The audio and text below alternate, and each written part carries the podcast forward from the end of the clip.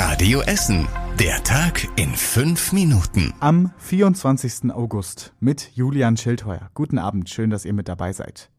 In Afghanistan sind weitere Essener in Sicherheit. Eine Familie mit zwei kleinen Kindern hat es gestern auf den Flughafen von Kabul geschafft. Sie sind in der Nacht nach Usbekistan ausgeflogen worden. Heute Morgen sind sie dann in Frankfurt gelandet. Von dort aus hat sie eine Bekannte zurück in ihre Wohnung nach Borbeck gebracht. Für die Familie enden damit qualvolle Tage. Sie hatten es schon mal an den Flughafen geschafft, waren aber mit Tränengas beschossen worden, mit einem Säugling und einem zweijährigen Kind. Jetzt hat die Rettung offenbar mit Hilfe deutscher Soldaten über einen Nebeneingang geklappt. Die Details erzählt uns die Familie am Abend persönlich. Nach ihrer Rückkehr nach Essen kommt sie für ein ausführliches Gespräch über ihre Situation zu Radio Essen. Ihr hört das Gespräch in unserem Interview-Podcast Essen im Ohr.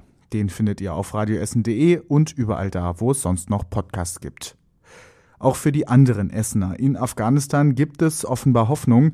Alle, von denen er weiß, stehen inzwischen auf der Evakuierungsliste des Auswärtigen Amtes, sagte der Essener Bundestagsabgeordnete Matthias Hauer.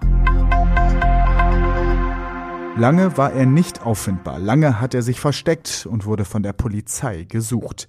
Jetzt ist der Fahrer des auf der A40 ausgebrannten Tanklasters festgenommen worden. Vor knapp einem Jahr war sein Lastwagen bei Mülheim-Stürum ausgebrannt und hatte große Schäden an den Autobahnbrücken verursacht. Die A40 und die Bahnverbindungen waren deshalb immer wieder gesperrt. Der Mann soll den mit mehreren tausend Litern Kraftstoff beladenen Tanklaster betrunken gefahren sein unter Alkoholeinfluss habe er dann einen Fahrfehler begangen und war mit einem Auto auf der Gegenfahrbahn zusammengestoßen. Daraufhin brannte sein Tanklaster aus. Gegen den Mann liegt deshalb seit Monaten ein Haftbefehl vor. Er war aber seit dem Tag des Brandes auf der Flucht und wollte gestern in die Türkei fliegen. Ihm wurde der Zutritt zum Flieger verwehrt. Am Flughafen Düsseldorf nahm ihn die Bundespolizei jetzt fest. Und die A40 hat uns heute noch weiter beschäftigt. Nach dem Brand eines Reifenlagers in Bochum bleibt die A40 von Essen in Richtung Dortmund weiter dicht. Das Feuer hat eine Stützwand der Autobahn beschädigt. Expertenteams haben festgestellt, dass die Schäden massiv sind. Es muss jetzt noch geklärt werden, ob die Stützwand überhaupt noch stabil ist und weiter Autos über die A40 fahren können. Aktuell ist die A40 zwischen dem Dreieck Bochum West und Bochum Zentrum gesperrt. Wie lange das noch dauert, ist zum Redaktionsschluss dieses Podcasts noch unklar. Die Stadt impft auch in dieser Woche wieder in den Stadtteilen bei uns in Essen. Morgen führen die mobilen Impfteams unter anderem Zweitimpfungen in Stoppenberg, Burg Altendorf und Vogelheim durch. Ab Donnerstag können sich die Menschen im Westviertel, in der Innenstadt und in Überruhr am Impfmobil der Stadt auch das erste Mal impfen lassen. Wann das Impfmobil wo genau steht, liest ihr auf radioessen.de.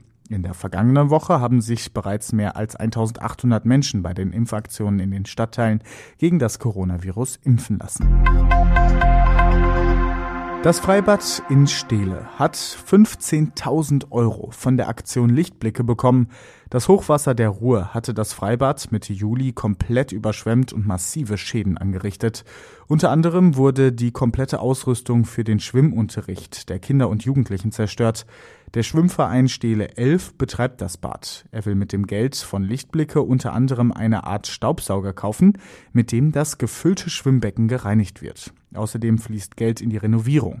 Die Wände sind zwar inzwischen wieder trocken, müssen aber neu verputzt und gestrichen werden. Und das war überregional wichtig. Gut einen Monat vor der Bundestagswahl ist die SPD erstmals seit Jahren in einer Umfrage wieder stärkste Kraft in Deutschland.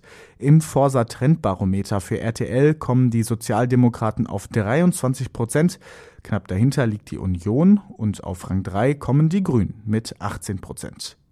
Außerdem haben die Staats- und Regierungschefs der G7 heute darüber beraten, ob der Evakuierungseinsatz in Afghanistan über den 31. August hinaus verlängert werden soll. Zum Redaktionsschluss dieses Podcasts ist noch kein Ergebnis bekannt. Und zum Schluss der Blick aufs Wetter. Nur ein paar Wolken sind noch am Himmel und das bleibt auch in der Nacht so. Es bleibt trocken bei uns in Essen. Morgen sieht's wieder gut aus, kaum Wolken und viel Blau am Himmel. Wirklich warm wird's aber nicht. 22 Grad sind morgen höchstens drin. Die nächsten Nachrichten aus Essen, die bekommt ihr morgen früh wieder im Programm bei Radio Essen ab 6 Uhr. Und den aktuellen Stand könnt ihr natürlich jederzeit nachlesen. Das geht online auf radioessen.de. Ich bin Julian Schildheuer und wünsche euch jetzt erstmal einen schönen Abend. Das war der Tag in fünf Minuten. Diesen und alle weiteren Radioessen Podcasts findet ihr auf radioessen.de und überall da, wo es Podcasts gibt.